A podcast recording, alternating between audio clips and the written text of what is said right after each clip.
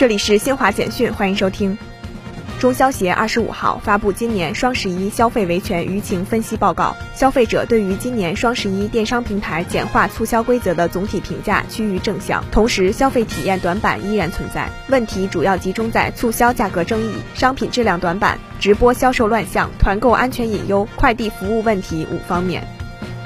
国家卫生健康委员会十一月二十六号通报，十一月二十五号零至二十四时，三十一个省、自治区、直辖市和新疆生产建设兵团报告新增新冠肺炎确诊病例三千四百七十四例，其中境外输入病例六十九例，本土病例三千四百零五例。